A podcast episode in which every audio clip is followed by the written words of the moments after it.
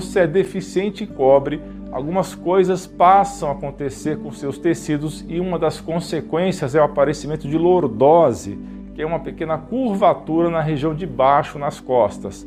Isso aparece porque a deficiência em cobre provoca uma falta de estabilidade nos tecidos, afetando assim a sua integridade.